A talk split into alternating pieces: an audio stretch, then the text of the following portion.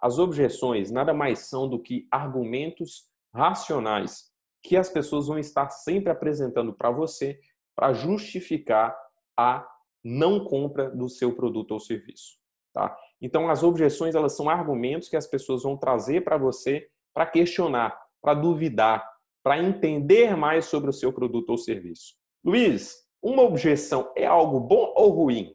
Eu posso te garantir, objeção é a coisa mais linda que tem. Por quê? Se as pessoas estão apresentando objeções a você, é porque elas têm interesse no seu produto ou serviço.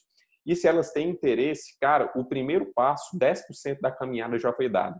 Depois é só matar a objeção e ir para o fechamento. Então, quando aparecer uma objeção na sua frente, saiba que objeção é algo muito bom, tá? Objeção é algo que de fato fortalece o interesse pelo seu produto ou serviço.